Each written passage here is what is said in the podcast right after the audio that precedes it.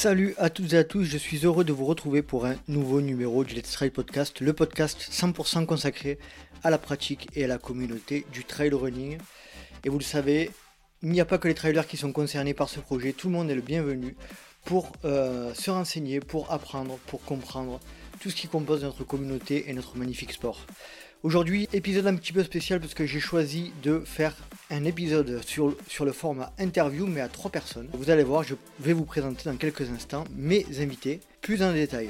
Juste avant, je souhaite passer un petit message. Pas de nouveau Patreon cette semaine et j'en suis bien malheureux, mais c'est comme ça, c'est la vie. Malgré tout, la communauté grandit, grandit et euh, elle vit bien. Et puis nous partageons de, de, belles et magnifiques choses. Donc si vous souhaitez rejoindre la tribu des Patreons et soutenir le LTP, eh bien rendez-vous sur patreon.com slash let's try le podcast. Allez, je passe maintenant à la présentation de l'invité du jour. Dans cet épisode, je reçois un athlète international, coach sportif de profession originaire du plateau de Lignon en Haute-Loire et dont le palmarès en trail et en course en montagne impose le respect tant ses performances régulières et élevées à un niveau exceptionnel. On peut comptabiliser une trentaine de sélections internationales, dont une médaille de bronze européenne en montagne et mondiale en trail, 7 titres de champion de France et un fabuleux titre de champion d'Europe par équipe. Il vient d'ailleurs de terminer troisième du championnat de France de course en montagne qui vient d'avoir lieu à Arens-Marsous, derrière Loïc Robert et l'inatteignable Sylvain Cachard. C'est d'ailleurs ce dernier qui m'avait conseillé de m'entretenir avec mon invité du jour. Et, euh, et exceptionnellement, Sylvain sera d'ailleurs co-animateur de l'épisode pour échanger avec notre invité sur son historique sportif, son métier de coach, sa vision du trail d'aujourd'hui et la manière avec laquelle il arrive à rester au top dans les compétitions de très haut niveau. Donc je ne vais pas vous faire patienter plus longtemps et je vous laisse profiter de ma conversation avec Julien Rancon et Sylvain Cachard. Salut Julien et salut Sylvain, je vous remercie énormément, énormément de me rejoindre sur le podcast. Comment allez-vous? Ça va bien, merci. Salut Nico. Salut tout le monde. salut Nico, ça va bien, ça va bien. Alors c'est un honneur de vous recevoir tous les deux en même temps. Euh, en plus vous revenez de, euh, d'un, stage là, lié à l'équipe de France. Vous pouvez m'en dire plus là sur votre. Vous étiez où là récemment? On était dans le, dans le département des Vosges, à la Bresse précisément. Ouais. Euh, dans un centre de. dans un camping qui a des hébergements collectifs donc avec euh, l'équipe junior, une partie de l'équipe junior et une partie de l'équipe euh, senior. Donc notre séjour a été un peu écourté, mais, on a passé des super moments, on s'est bien entraîné, puis ça permet aussi de, connaître un peu les, les petits nouveaux, donc c'était toujours très agréable. Super. Alors je vais réexpliquer juste un petit peu plus tard euh, pourquoi Sylvain euh, fait partie euh, de l'épisode aussi, parce que l'invité principal c'est toi Julien, mais j'ai souhaité que Sylvain m'accompagne. mais juste avant de, t'expliquer cette situation, je voulais vous féliciter tous les deux pour votre course là récemment à, Reims-Marsous. sur le championnat de France de course en montagne, sur lequel ben, Sylvain a, survolé, on peut dire, la course. Hein. Et puis toi, Julien, tu, tu, finis troisième, donc bravo à tous les deux. Est-ce que vous pouvez me faire un petit ressenti, toi, Sylvain, par exemple, sur, sur cette course-là Ouais, merci Nico. Bah écoute, c'était vraiment une course qui, bah, qui nous tient à cœur. Je pense autant Julien que moi. Julien te le dira, mais c'est vrai que les France des montagnes, c'est un peu le rendez-vous national en course en montagne sur des formats d'une heure de course.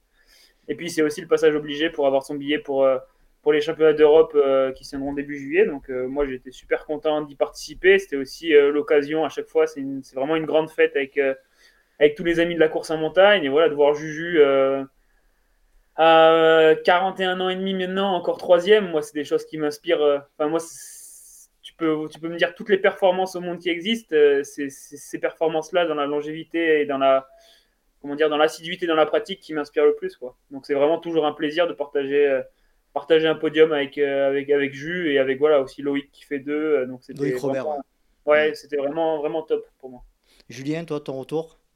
Ouais, bah, c'est toujours un plaisir en plus de retourner là-bas parce que c'est vraiment une équipe de, passionnés qui organise le club des, des d'Azin. Là. Mhm. Euh, le parcours est top. Cette année, la météo était top. Franchement, on a passé un super week-end. Comme l'a dit Sylvain, c'est l'occasion aussi de, se retrouver un peu tous, euh, toute cette petite communauté de, la course en montagne. C'est pas le club de, Jeanne, ça? Les clubs si, tout à fait. de Jeanne, de Didier Zago, bien sûr. Ouais, on conseille Didier et, Jeanne Marguerite. Ouais, donc euh, donc c'était top, quoi.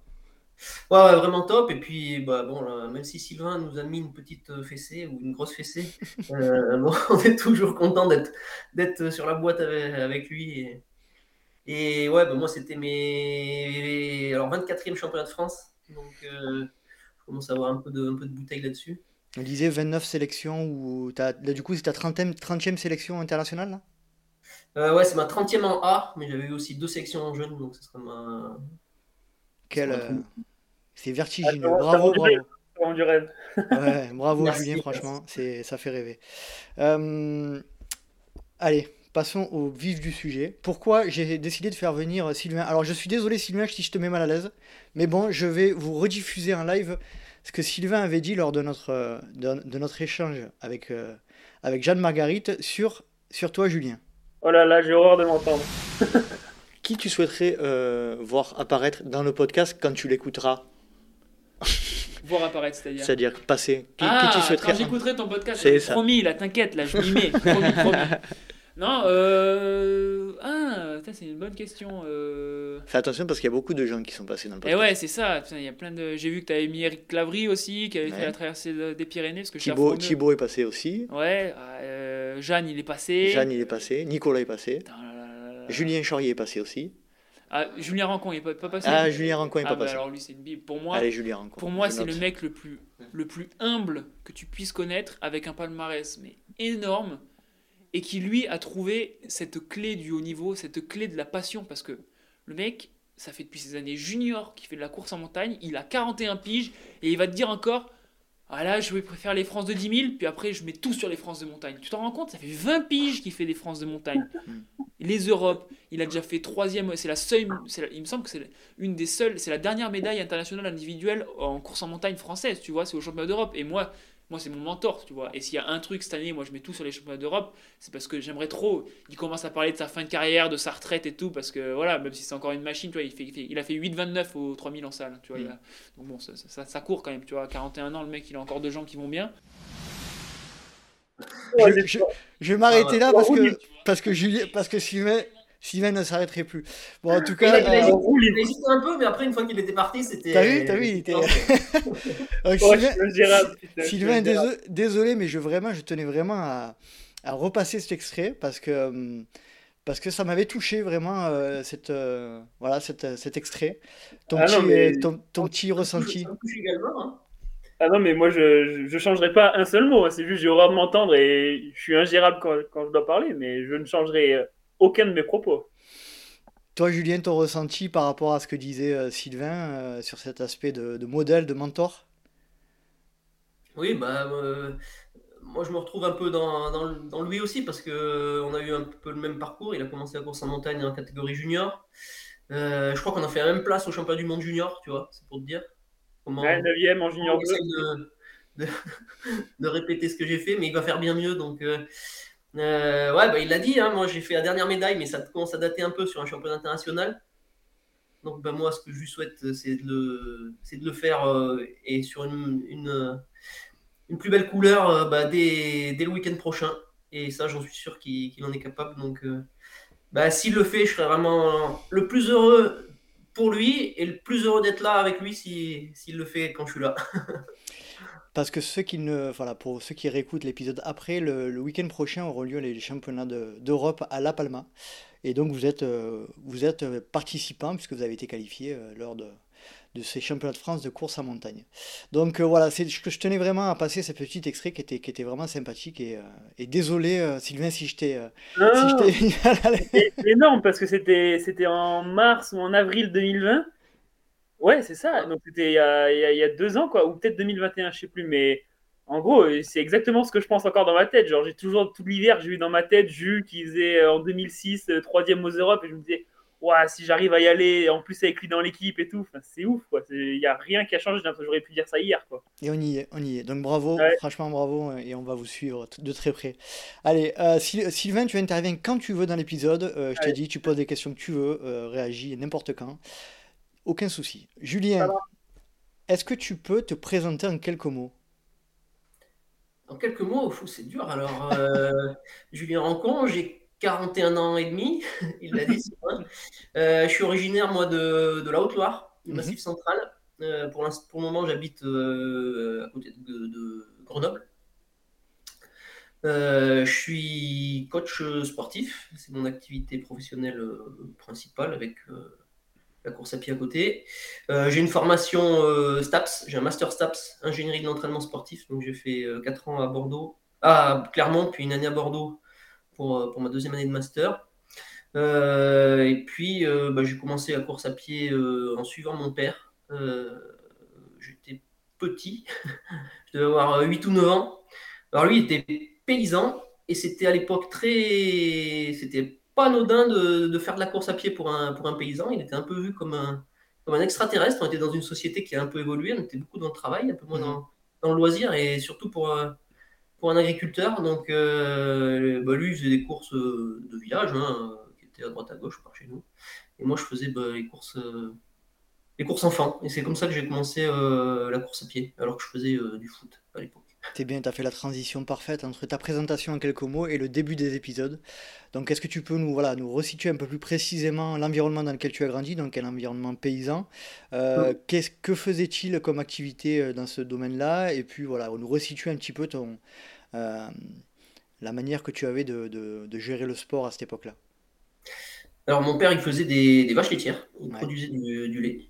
Donc, c'est un métier qui est assez prenant. Euh, parce que bon, il faut, il faut traire les vaches tous les jours, 365 jours par an. Et donc, euh, on a été, moi, j'ai été élevé dans un milieu, euh, dans, le monde vraiment du travail. C'est quelque chose d'important pour moi. Et puis, bah, bien sûr, dans le milieu naturel, parce que j'ai toujours vécu à la campagne. Est-ce que tu peux préciser le nom de la ville, du village ou de la ville dans laquelle tu as grandi le petit village, ça s'appelle Tence, T-E-N-C-E, en Haute-Loire. Parce que je connais, je connais pas mal la Haute-Loire. J'ai, euh, je, connais, euh, je connais bien la, région de Saint-Privat d'Allier, Monistrol d'Allier, ah tout ça. Ouais, moi, c'est tout à l'opposé du département, c'est tout à l'est. D'accord. Donc, euh, vers Chambon-sur-Lignon, très proche de, la frontière entre la, Haute-Loire, l'Ardèche et la Loire, donc on des, des trois départements. Mhm. Donc, un milieu de moyenne montagne. Hein. Moi, j'ai vécu à 900 mètres d'altitude, beaucoup de forêts et de et de, voilà, de, champs. De, champs.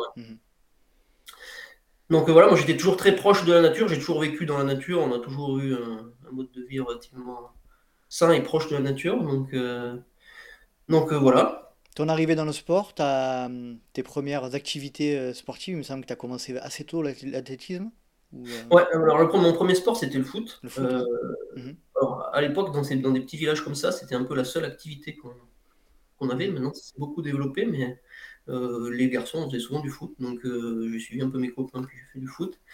Et puis, j'ai découvert la course à pied donc, par mon papa. Et ensuite, euh, j'ai fait pas mal d'activités dans le cadre de, de l'UNSS. le mercredi après-midi, j'allais faire un peu tout, donc y compris de l'athlétisme. L'UNSS, c'est l'activité qui se faisait au collège. Hein.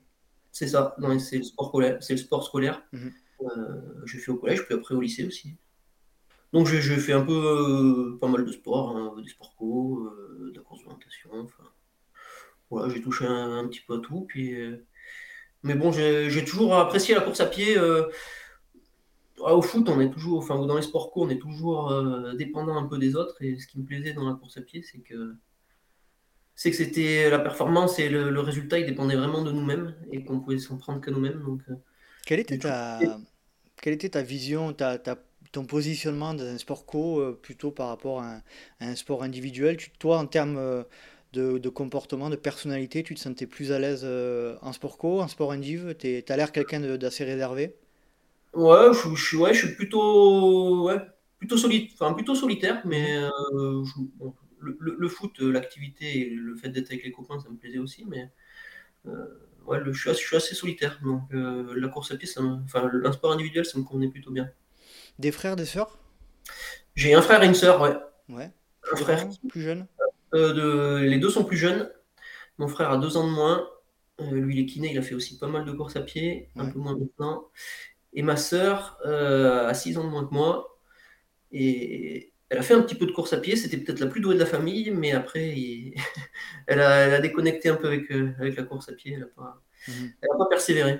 Tu disais que c'était ton père qui t'a qui t'a mis un peu le pied à l'étrier de la course à pied. Lui, il faisait quoi De la course sur route euh? Ouais, bon, à l'époque, c'était oui, c'était euh, pas un peu mix. Du... Euh, ouais, c'était mix, la course nature. le mot trail n'existait pas vraiment parce que c'était plutôt à la fin des années 80, début Mhm. des années 90.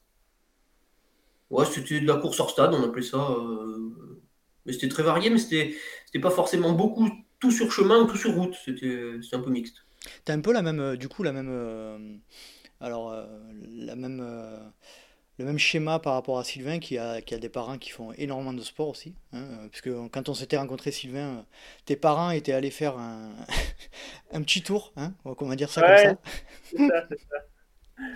Non, ouais, je pense qu'on on a, on a un peu, comment dire, on se retrouve un peu dans l'éducation, mais y a, je pense que les deux trucs qui diffèrent, tu, tu me dis, Jus, si, qu'est-ce que tu en penses? Que, bon, pour les auditeurs, c'est vrai qu'on on se connaît très bien avec Jus, donc euh, il y a pas mal de questions où j'ai déjà les réponses, mais euh, en tout cas, celle-là, je l'ai, celle-là, je l'ai pas, c'est justement est le, comment dire, quel a été le, comme tes parents étaient dans le milieu beaucoup du travail, et puis le, un travail dur, un travail euh, manuel, etc., c'était quoi leur, leur positionnement par rapport, par rapport au sport et par rapport au fait que maintenant, ou peut-être quand tu étais jeune ou quoi, tu as, voulu te, te positionner par rapport au sport? Parce que c'est vrai que moi, nous, c'était plus dans le début des années 2000, etc.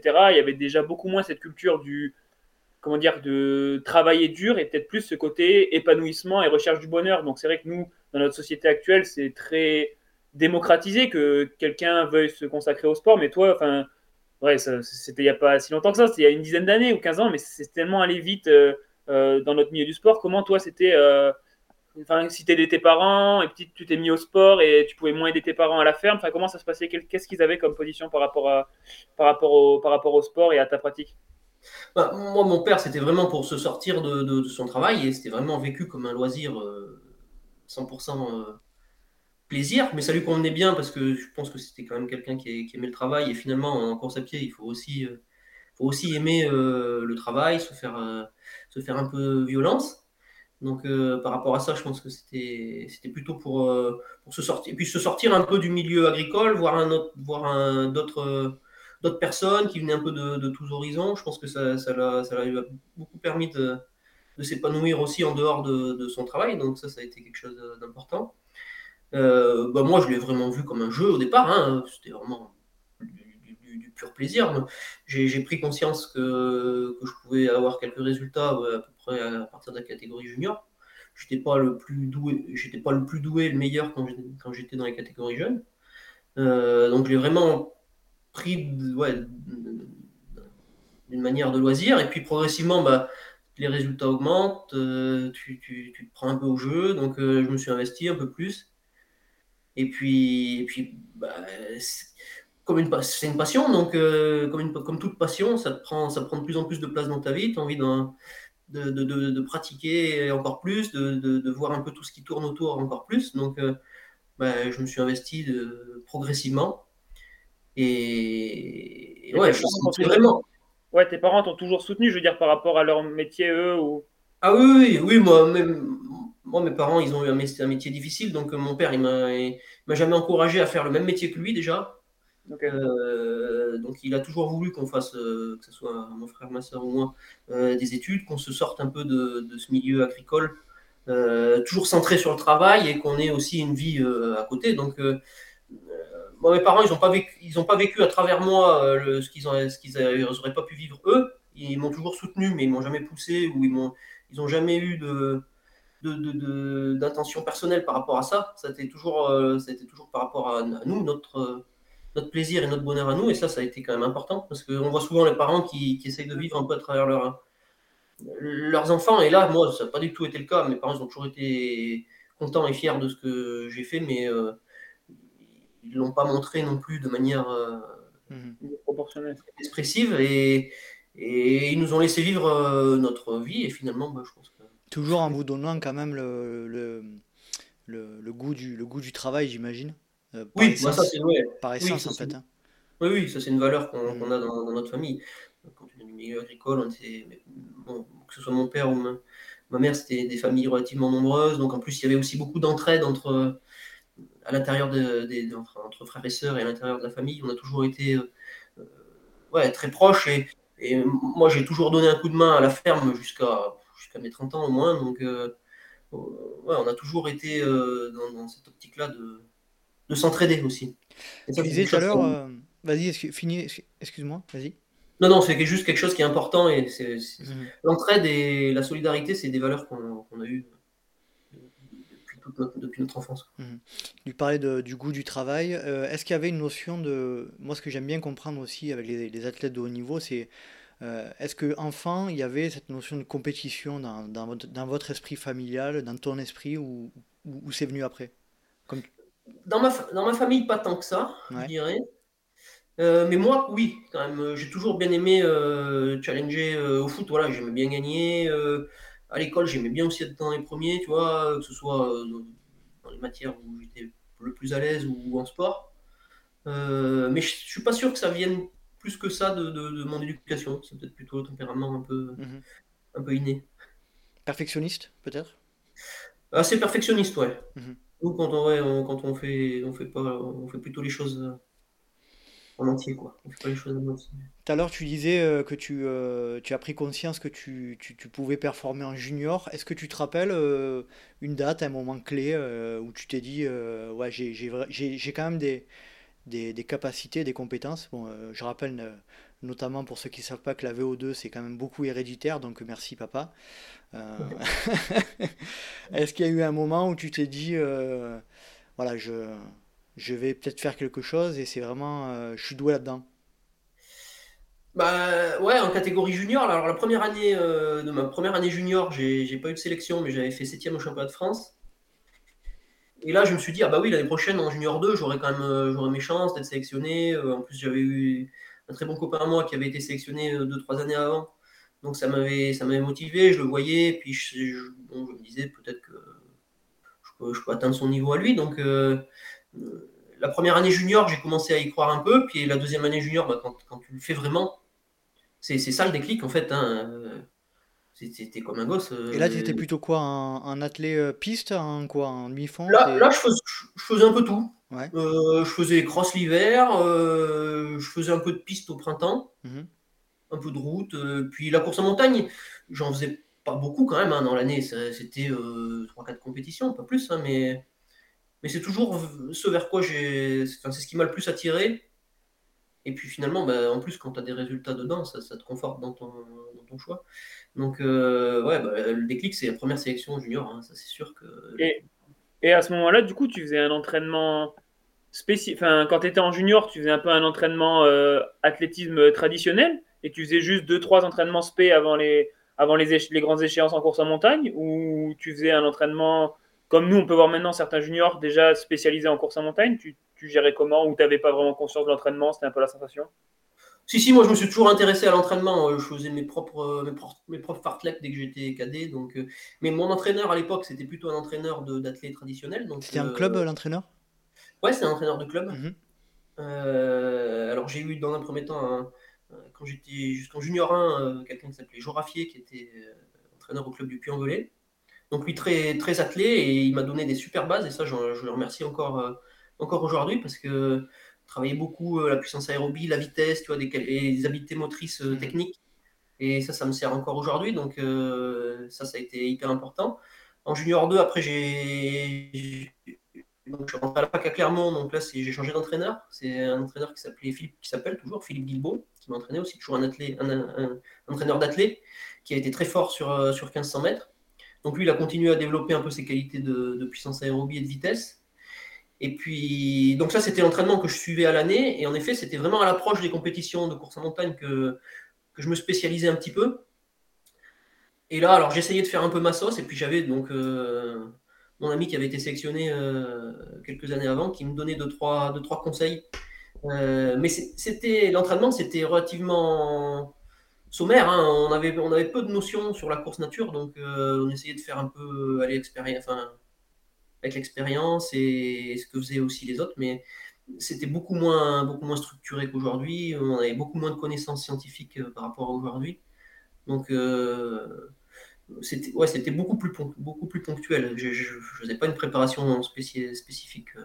Toi, tu avais, euh, du coup, tu disais que tu faisais tes entraînements un peu tout seul. C'était quoi tes ressources euh, euh, internet, bibliographiques? euh, tu, tu, tu, tu allais piocher où? Ouais, ouais, bon, moi j'ai beaucoup d'échanges avec euh, soit des athlètes, soit d'autres entraîneurs. Et donc mon premier entraîneur était aussi très pédagogue, donc il nous expliquait beaucoup, euh, comment ça fonctionnait, de quelle manière il fonctionne, lui fonctionnait, comment il, voyait, la chose. Donc j'ai beaucoup appris avec ça. Et puis après, bah, quand je suis rentré à la fac STAPS, donc là j'ai commencé à acquérir un peu plus de, connaissances euh, scientifiques. Et donc ça m'a permis de, bah, de structurer un peu mieux mon entraînement et d'élaborer moi-même euh, bah, mes propres, mes propres séances. Staps, du coup, euh, bon, on a bien compris que dès le début, là, dès, le début de ta, pratique, tu euh, avais un énorme intérêt pour l'entraînement, pour la, j'imagine la compréhension théorique aussi de, tout ça. Donc forcément, Staps, c'est ce qui semblait logique pour toi. Euh, voilà, est-ce que tu peux nous expliquer aussi quelles sont les autres raisons qui t'ont poussé à aller vers ce, vers ce domaine de la transmission? Parce que quand on va vers Staps, c'est vraiment pour ça en règle générale. Ouais, alors moi, moi, en plus, je suis pas allé du tout vers STAPS pour faire euh, prof euh, de PS. Hein, mhm. euh, je le savais en rentrant en STAPS que je, ne voulais pas faire ça. c'est toujours le domaine de l'entraînement qui m'a qui m'a intéressé. Donc dès, la, alors à l'époque c'était des, des les deux premières années. J'ai pris des options dans, l'entraînement sportif. En licence, je me suis spécialisé dans l'entraînement. J'ai une licence entraînement, une maîtrise entraînement et un master entraînement. Donc c'est vraiment quelque chose qui, qui m'a toujours intéressé. C'est ce pourquoi je suis allé en STAPS. Euh, pourquoi j'ai aimé ça euh, Parce que j'aime comprendre les choses et puis parce que ça m'intéressait aussi d'établir mes propres, mes propres plans d'entraînement. Et puis après, il y a une part de, d'inexplicable. Voilà, c'est quelque chose qui, est, qui me plaît. Comment fonctionne le corps humain J'aime bien aussi euh, laisser erreur, tu vois. Mhm. Même pour des connaissances scientifiques ou des, des, des connaissances de, partage d'expérience j'ai toujours bien aimé, euh, moi, tester les choses sur, sur moi-même. Ça, c'est quelque chose que, j'ai fait euh, dès, le début. Et je crois que c'est quelque chose d'important. Euh, on peut pas, je pense qu'on ne peut pas être très bon dans l'entraînement ou la transmission si on n'a pas un peu pratiqué, à mon sens. Mhm. On en parlera plus précisément dans une, dans une deuxième partie. Je, veux vraiment axer cet épisode, une première partie sur un peu ton, ton historique et sur ce qui t'a mené là où tu en es aujourd'hui. Et puis dans une deuxième partie, on parlera un peu plus précisément de l'entraînement parce que là, on a deux et trois, donc du coup avec moi, féru de, voilà, de, sciences de l'entraînement avec beaucoup moins d'expérience pour moi, mais euh, voilà, on en parlera. Sylvain, de ton côté, pourquoi, euh, la dernière fois, je t'ai pas posé la question, euh, étonnant, pourquoi pas Staps de ton côté? Ah, j'ai longtemps hésité. Il hein. faut dire que, comme le disait Jules, je pense ça m'a fait rire. Ça m'a fait penser à moi quand, tu lui demandais son côté compétiteur à l'école et tout. C'est vrai que moi, j'ai toujours eu un côté compétiteur, euh, même pour aller bonnes notes et tout. Et ce qui fait qu'à la fin, du lycée, j'avais, un gros dossier et tout. Bon, et du coup, je, voilà, je pouvais aller en classe prépa, en grande école et tout. J'avais ce côté un peu en mode, tu, tu hiérarchises un peu les, comment dire, tes possibilités post-bac. Et je m'étais dit, bon, aller en fac avec un dossier comme ça, c'est dommage. Et puis, euh, du coup, voilà, je suis allé, je suis allé vers l'INSA, je pense, parce que j'avais peur de l'inconnu et que mon père a fait l'INSA. Donc, euh, donc voilà, il se trouve que je me suis retrouvé là-bas et que finalement, ça m'a, convenu. Et à partir de, du mimétisme que j'ai fait sur mon père, je me suis créé ma propre histoire, on va dire. Mhm. Mais oh, les la première ou les deux premières années à Lyon, euh, combien de fois j'ai failli prendre le train et monter en STAPS à Font-Romeu C'est vraiment, hein, j'ai été à deux doigts. C'est vraiment un, un domaine qui me en fait, c'est un, domaine qui me passionne, mais du coup, ça n'aurait pas pu être mes études. Parce qu'à à, ce moment-là, en tout cas, j'étais pas prêt à ce que ma passion, donc il y a 4-5 ans, à ce que ma passion, ça devienne aussi une autre part de ma vie, donc mes études et forcément mon métier, tu vois. Là, mmh. ça devient mon métier parce que, parce que je cours et c'est que le côté athlète, tu vois. Mais être 100% jus en mode euh, je cours et quand je cours pas, je coach, parler tout le temps de sport, je pense que j'ai pas, comment dire, la, oh, la, la, constance dans la passion qu'a qu Jus, par exemple. Tu vois, je serais pas capable de faire ça, je pense. En Pourtant, c'est pas, c'est pas l'image que tu donnes. ouais, non, mais quand, quand je suis à fond, j'y suis à 200%. Mais il y a des moments, euh, j'y suis à 0% et j'apprécie ces moments aussi. On est d'accord. d'accord. Après, moi, tu vois, j'étais, j'ai, euh, au départ, je me destinais plutôt à faire de la préparation physique, pas forcément en course à pied. Hein. Euh, et puis, bon, de fil en aiguille, c'est la vie qui fait qu'on arrive là où on est. Mais au départ, je me disais, tiens, la prépa physique, c'est dans des clubs euh, même de sport co, ça m'aurait, ça m'aurait intéressé, tu vois. Mhm. Euh, finalement, je l'ai jamais fait. Mais... Euh, pour en revenir un petit peu à ta, à ton, ta carrière sportive, Julien, du coup, ta rencontre avec, on a bien compris, un gros, gros passif attelé, conventionnel, on va dire, ta rencontre avec le trail, avec la course en montagne, est-ce que tu t'en rappelles? Ouais, bah c'est ça, c'est les années, les années juniors. Hein, la première course que j'ai faite, ça devait être une montée à côté de chez moi en Ardèche, qui s'appelle, alors je ne sais pas si elle existe vraiment toujours, il y a 2-3 ans elle existait, mais avec le Covid j'ai l'impression qu'elle a un peu disparu. C'était une, montée qui s'appelle Lamastre Nausière. Mhm. ça devait faire une dizaine de kilomètres, 800 mètres de dénivelé. Euh, tout sur chemin et c'était une des premières courses euh, nature auxquelles, 100% euh, nature auxquelles j'ai participé. Donc ça, ça a été mon premier pas. Et après, dans le milieu du trail à proprement parler, avec des courses qui, qui s'appelaient trail, ça date quand même, c'est beaucoup plus récent. Hein. Jusqu'à les années 2005-2006, j'ai vraiment fait essentiellement de la course en montagne. Mon premier trail, ça devait être en 2007. j'avais 27 ans. Euh, c'était pareil de chez moi. Hein, euh, je pense qu'on débute un peu tous comme ça. Mais euh, le défi Velave, qui existe toujours d'ailleurs. Qu'est-ce que tu y trouves de différent dans cette pratique plus nature que, ce que tu y avais avant? Le plaisir, le plaisir d'être dans un cadre qui est, qui est quand même plus sympa, de courir plus longtemps, d'avoir des efforts variés, des habiletés motrices qui sont un peu différentes. J'ai aimé hein, courir sur la piste, euh, sur la route, c'est des choses que, je fais encore, mais c'est le fait d'être en nature et puis aussi cette, cette, euh, cette, atmosphère un peu, un peu particulière de la montagne, ça, je trouve, ça rapproche les gens. C'est, c'est des choses qui sont peut-être un peu. C'est, difficile la montagne, donc euh, il y a un peu plus de, proximité. tu retrouvais peut-être aussi tes origines? Ouais, ça, ça, ressemblait un peu plus à. Mhm que j'ai vécu. Sylvain? Ouais, mais il y a vraiment une fraternité. Moi, je trouve que, tu vois, même l'esprit encore, euh, l'esprit course en montagne, pour moi, ça n'a rien à voir avec l'esprit trail, tu vois. C'est encore autre chose. L'esprit trail, tu as cette fraternité, le fait que tu partages une fête que tu n'as pas du tout sur. Euh, enfin, en tout cas, ce que moi, j'ai pas trouvé dans mes années où je faisais de la piste, par exemple, tu vois.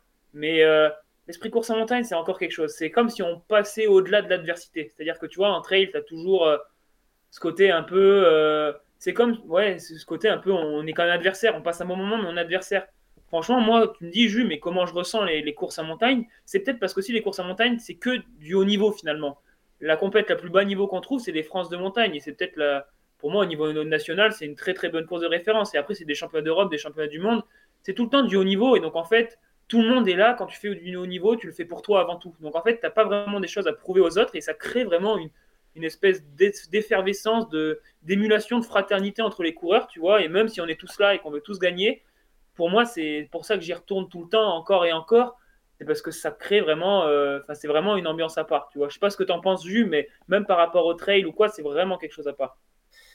Oui, c'est sûr, c'est quelque chose à part. Après, il faut pas non plus penser qu'il y a que le haut niveau en course en montagne. Moi, j'ai arpenté un peu vraiment tout, tout le circuit français. Il y a, on, voit, de tout. Hein. C'est sûr que ce qu'on voit le plus, c'est les championnats de France, mais il y a, il y a quand même beaucoup de courses qui s'apparentent à des courses en montagne, qui n'ont pas forcément le nom, ou qui l'avaient, qui l'ont, perdu, euh, et qui, existent euh, aujourd'hui et qui sont accessibles vraiment à, tout le monde.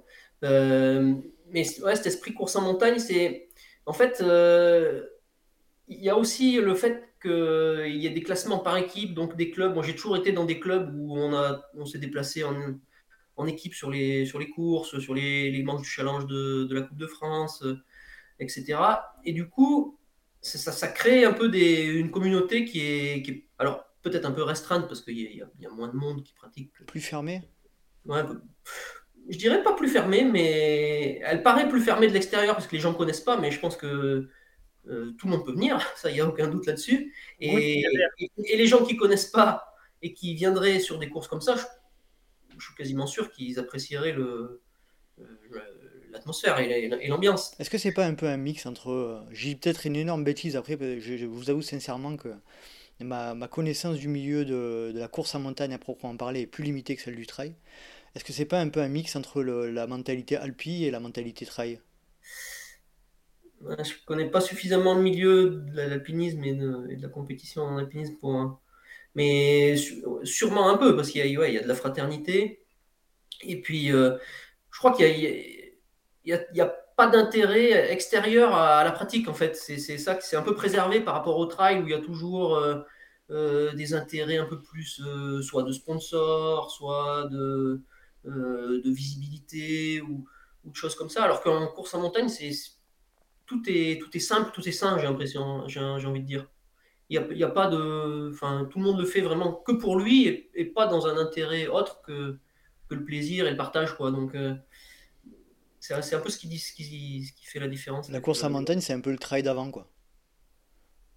Ouais, bah, en, trail, en trail, oui, aussi. Il y a, y a, des courses qui, où il y a cette, cette atmosphère-là, mais oui, ça devient tout de suite un peu plus euh, ouais, des, des, des, comportements un peu plus déviés par, euh, par des facteurs extérieurs. Par l'environnement. L'environnement, ouais, l'environnement, euh, je te dis, le, hmm.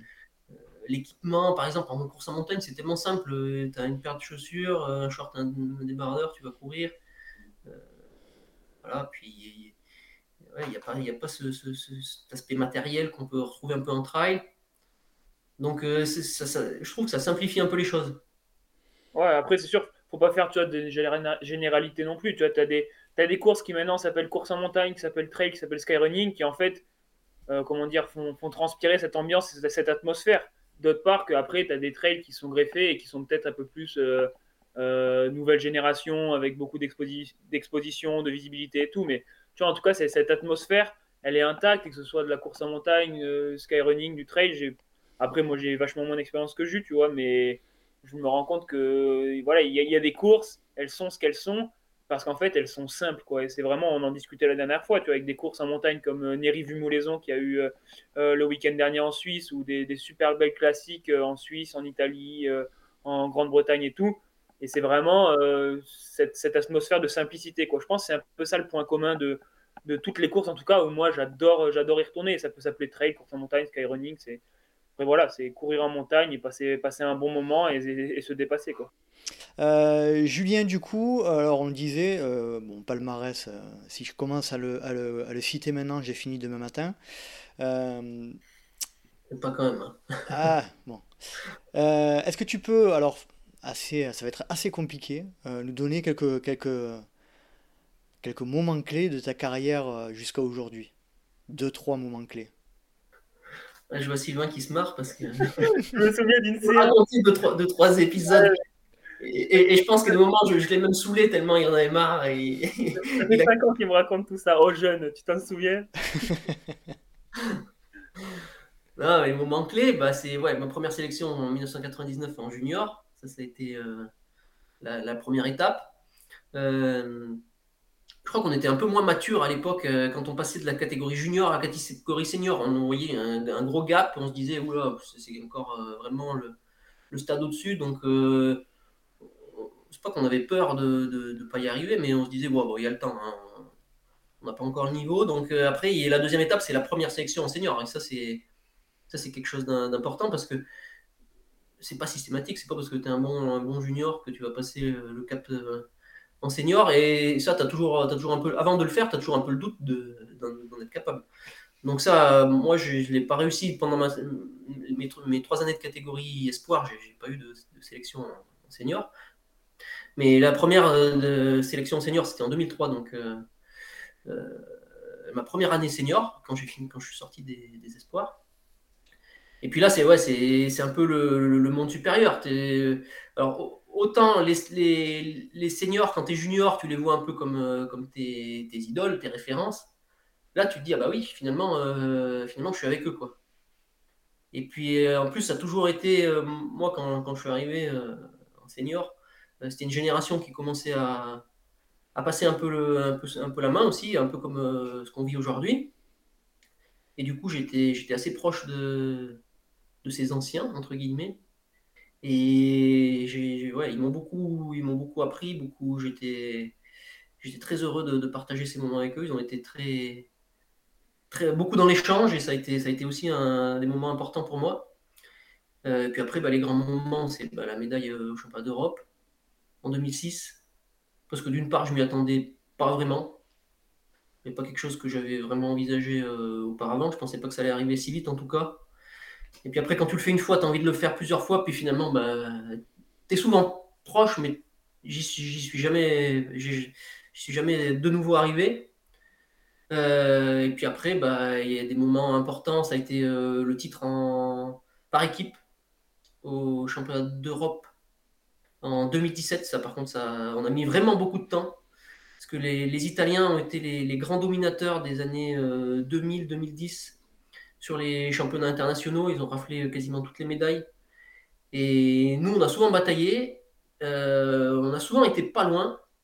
Mais jusqu'à 2017, on l'avait jamais fait. Et ça, ça a été vraiment peut-être euh, un des plus beaux moments de ma carrière parce que c'était aussi avec des gens que, j'appréciais, Didier Zago, Manu Messa, euh, des gars qui le méritaient, quoi, et Fabien Demure.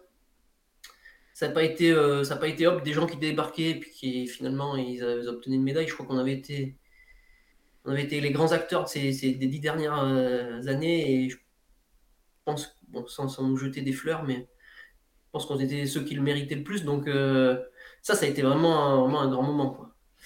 Et puis après, bah, ça a été un peu aussi le, le début de la fin de, notre génération. Euh, après, euh, Sylvain y était en 2017 d'ailleurs. Ouais, moi, j'en reparle, j'ai encore les frissons partout sur toutes les gens. C'était un énorme moment de sport pour nous, petits juniors, qui regardions ça avec euh, nos yeux de 18, 19 ans. Là, on était là, on était, on était scotchés, quoi. Esbloyo.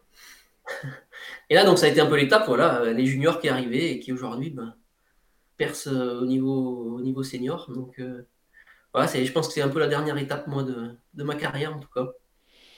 On voit que. Hum, que... Vas-y, Sylvain, si tu. T'as pas oublié euh, une petite médaille sympatoche aussi en Ah oui, bah après, il y a en, trail, mais. Ouais, bah, ça compte pas, ouais, du monde, ça compte pas. si, ça compte, bien sûr. Hein, là, c'est vrai que j'étais un peu plus. Mais oui, il y a eu de bah, 2013, euh, ma première médaille internationale en, ah trail, euh, médaille de bronze. Euh, même si on n'avait pas réussi à gagner l'or par équipe, ça avait été un petit peu le, le regret de cette course-là. même si c'est pas un gros gros souvenir en termes de, parcours et, parce que c'était des tours au Pays de Galles, bon, c'était pas le plus beau championnat. Mais bon, le côté sportif, ça a quand même une grosse importance pour moi, donc euh, ça reste un grand moment. Et puis bah, 2019, ouais, euh, médaille d'argent avec le titre par équipe. Et là, ouais, c'était peut-être un peu, euh, un peu l'apothéose de, de, ma carrière internationale. C'est des médailles internationales, c'est c'est pas facile à avoir. Et bon, non, j'en ai, j'en ai trois individuels, plus beaucoup par équipe, même si c'est on retient beaucoup le titre de 2017, mais et le titre de 2019 euh, en trail par, équipe également. Mais euh, ouais, c'est des, des, grands moments, surtout quand ça se passe bien avec, euh, avec les copains. Effectivement, je vous l'avais dit, hein, là c'est un dixième de résultat. Donc je vous mettrai le, lien de, la page de Julien, où il y a tous les résultats complets, et puis vous verrez un petit peu le palmarès.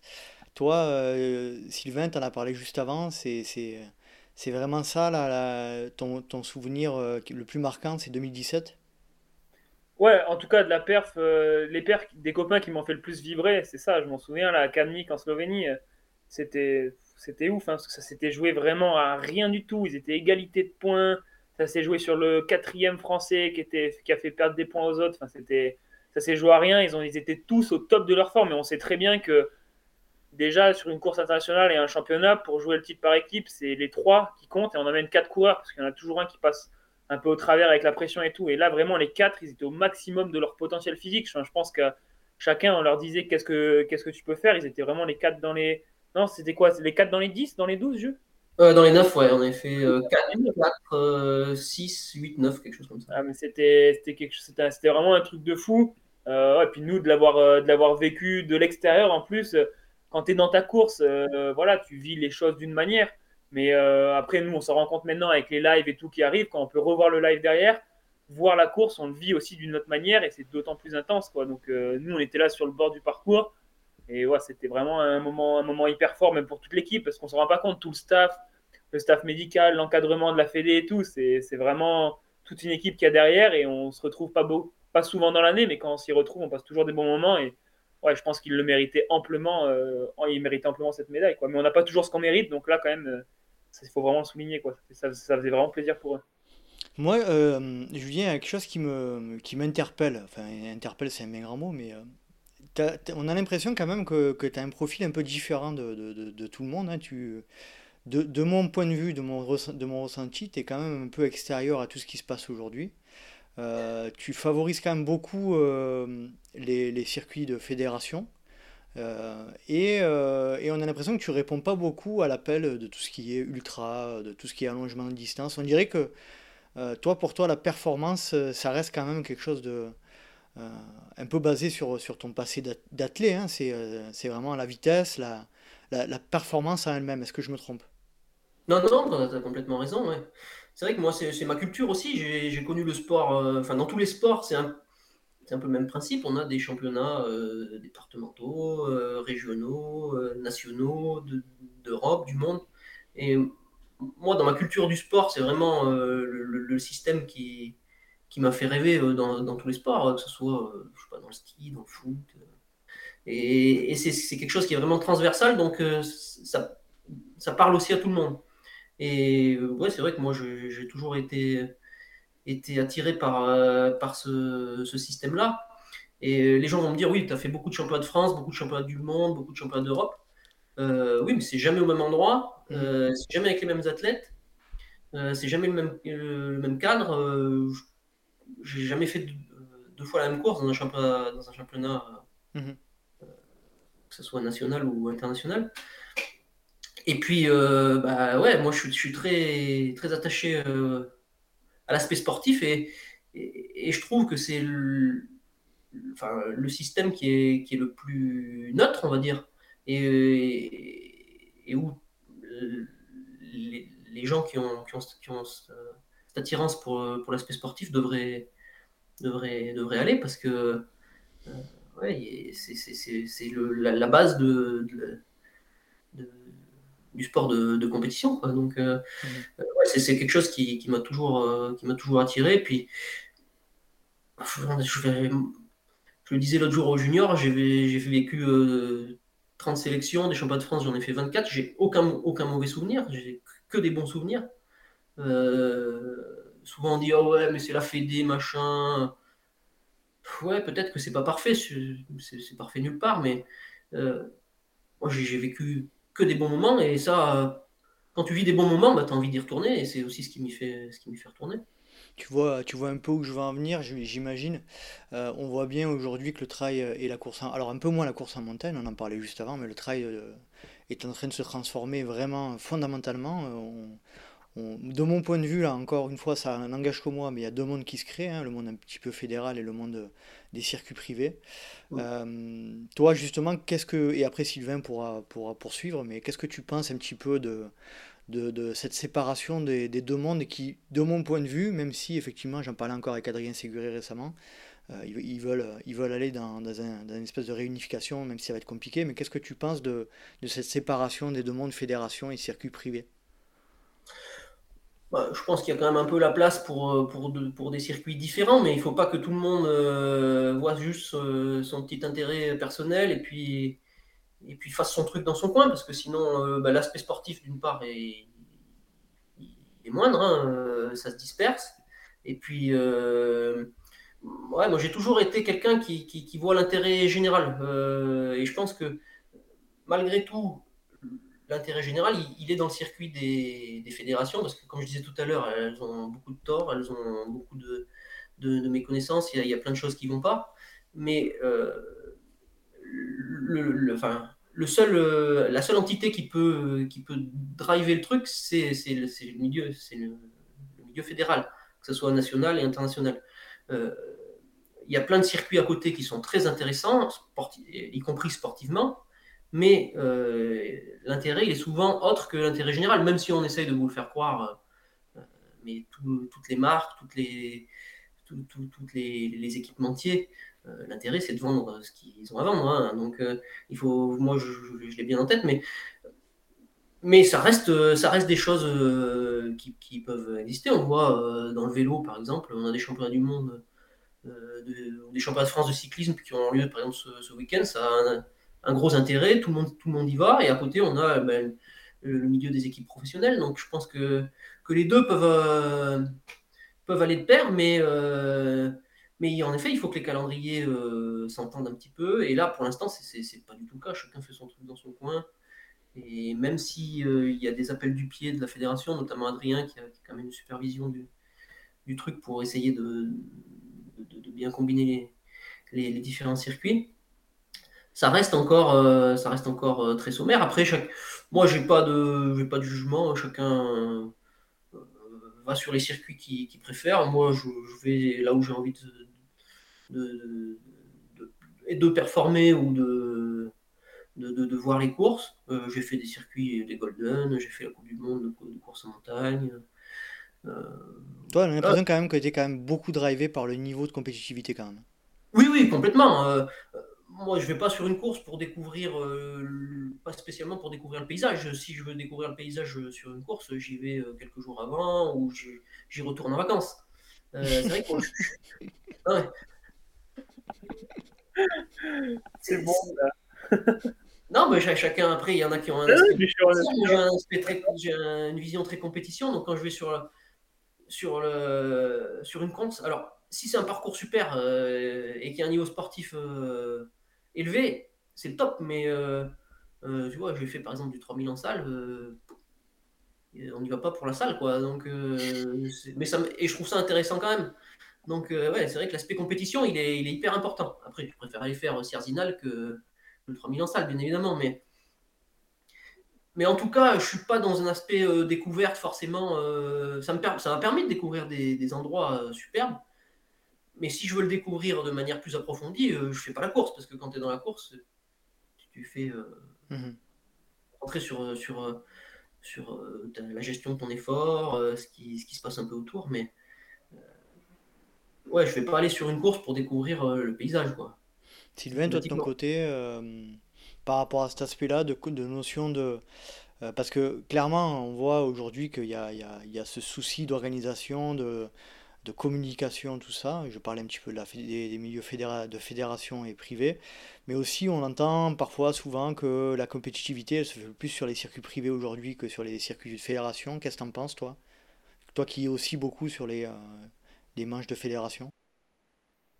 Ouais, bah, c'est vrai que euh, moi, je suis comme Jus, hein, je suis très axé euh, compétitivité, c'est-à-dire que depuis que je suis tout petit, euh, je préfère largement aller faire une course où je sais que je vais faire 15e, où mon meilleur résultat sera, 5e, quoi, qu'aller faire une course où je suis sûr de gagner. Et je pense que le meilleur, c'est pas pour rien que qu'on fait du haut niveau et qu'on en est là où on en est, autant plus Jus que, que moi, tu vois, il a quand même beaucoup plus de bouteilles que moi, mais parce qu'on est toujours tiré vers le haut et c'est cette compétitivité, tu vois, qui, prime n'importe quel mec qui, est dans le top 50 euh, de Sierzinal s'il dit euh, ouais, les montagnes étaient trop belles et tout, ouais, c'est que soit qu'il aurait pu faire une demi-heure de moins, euh, soit c'est que il vend une image euh, qui n'est pas réelle. C'est-à-dire que nous, en compète, à part les, trois, les trois prochains mètres, ses pieds, et puis le mec qui est devant et le mec qui est derrière, on voit pas grand-chose. quoi. Mais c'est ça qu'on aime, tu vois. Mmh. C'est se sentir entouré d'un beau cadre, mais par contre, on est à fond dans l'effort et focus jusqu'à la fin. Et non, franchement, je pense que ça, dépend vraiment des compétitions. C'est vrai que par exemple, le, week-end où il y avait les championnats de France de trail et le week-end où il y avait Zegama, voilà, c'est clair que Zegama, il y avait un niveau de compétitivité, en toute objectivité, qui était, qui était, vraiment, euh, qui était vraiment démentiel. En même temps, les championnats de France, c'est une course nationale. Zegama, ça se veut appartenir à un circuit qui, comment dire, qui est international, tu vois.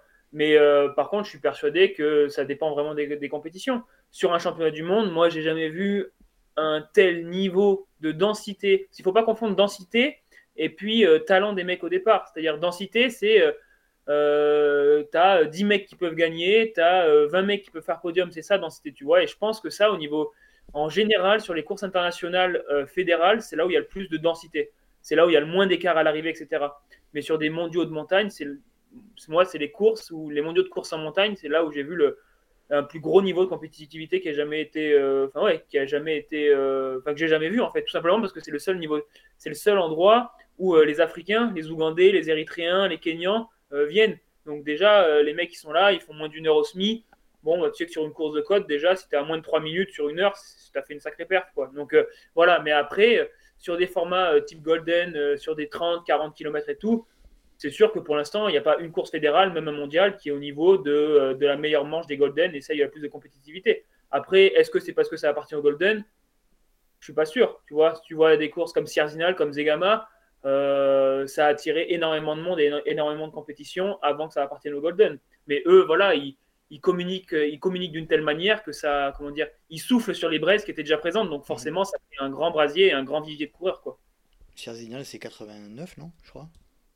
La création Ouais, non Je dis pas de bêtises. Euh, plus 74. 74, pardon. J'étais loin du compte. Euh, on va passer. Bon, merci pour vos retours, c'était c'est cool. Euh, on va Mais passer... après, moi, si Vas-y, je peux juste euh, deux secondes. Vas-y, vas-y. Moi, là, c'est sûr que mon rêve, ce serait que tout le monde soit sur la, tous les meilleurs soient sur la même course. Et ça, ça serait. Enfin, même même si ça en arrange certains que, la- que le niveau se disperse, euh, moi, c'est pas du tout mon cas. Moi, je préférerais que tout le monde soit sur la même course et qu'on puisse dire, ouais, bah là, c'était le, le- top niveau, il peut pas y avoir, il peut pas y avoir mieux. Alors que là, on a toujours un peu le doute. En effet, il y a beaucoup de, de, courses qui sont proches et, de grosses courses qui sont proches et du coup, ça dilue, mais. Mais c'est pas de notre, pas de notre ressort en tout cas en tant qu'athlète. Nous, en tant qu'athlète, ouais, on cherche juste à aller. Enfin, en tout cas, les athlètes comme Jules, comme moi, on cherche juste à aller. Je pense c'est la plupart, hein, 99%. On veut juste aller là où il y a le plus gros niveau, quoi. Moi, j'ai déjà fait des courses où je fais 50e et tout, hein, mais moi, j'adore, quoi. Quand tu sais qu'au moins, là, sur la ligne de départ, il manquait personne. Et je pense que c'est, jamais arrivé, quoi. Tu vois, où tu te dis, là, il y avait tout le monde.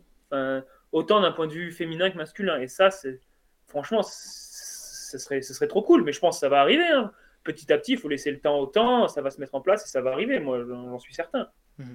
On va passer à la deuxième partie de la question. Du coup, euh, on parlait de, l'aspect euh, compétitivité, fédération, euh, circuit privé, mais dans la, question, il y avait aussi l'aspect format de course.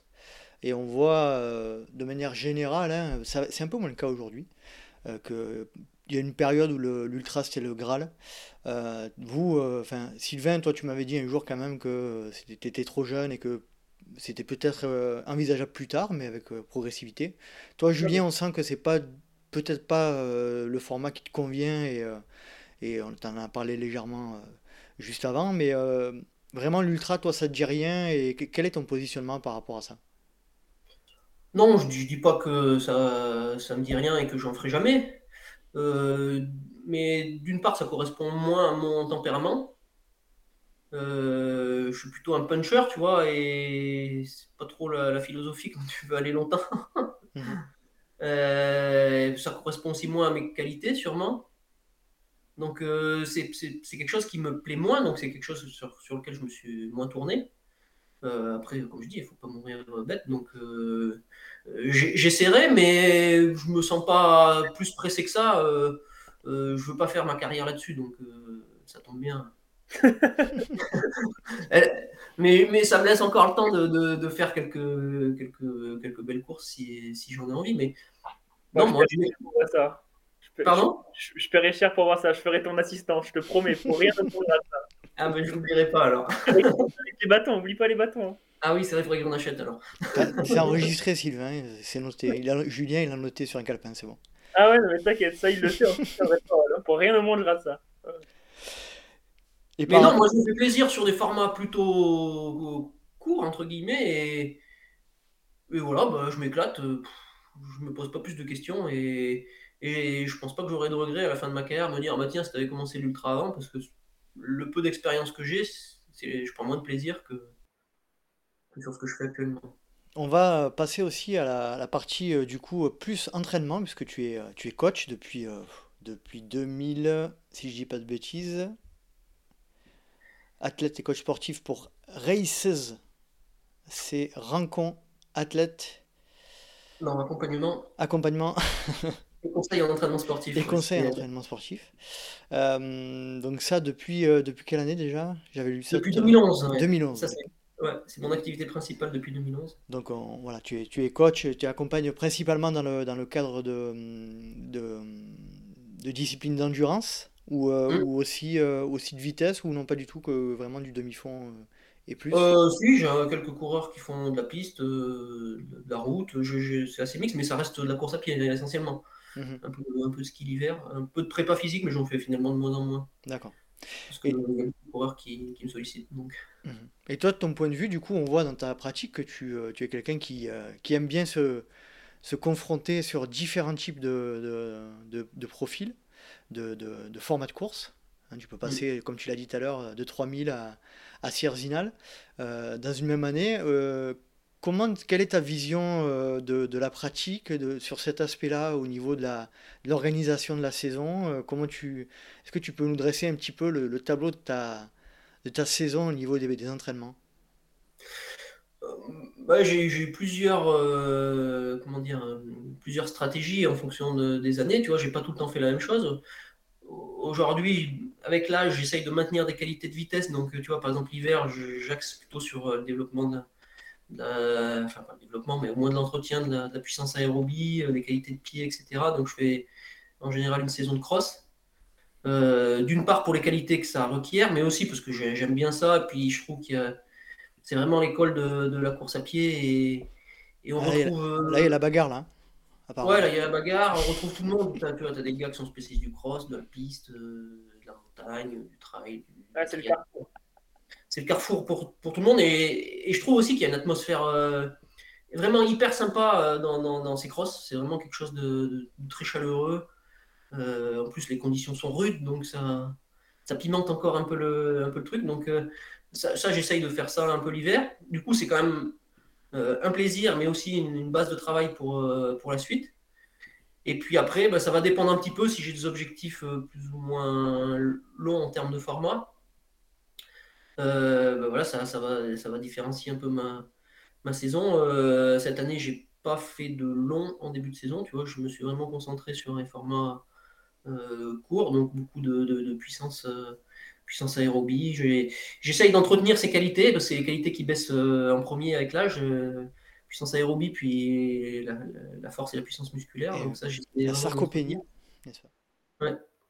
Mais après, il y a eu des, il y a eu des saisons où j'ai fait, fait l'inverse. Hein. J'ai fait beaucoup de travail en début de saison pour avoir une grosse base foncière euh, quand j'étais plus jeune. Et puis après, je m'orientais sur des formats un peu plus courts, plus dynamiques, avec plus de, plus de, puissance, euh, plus de puissance musculaire et puissance aérobie.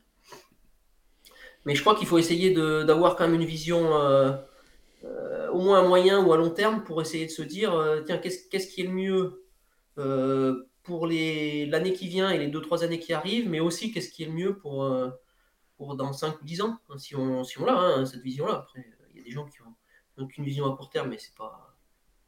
C'est pas, pas grave, hein, ça c'est quelque chose qui est propre à chacun.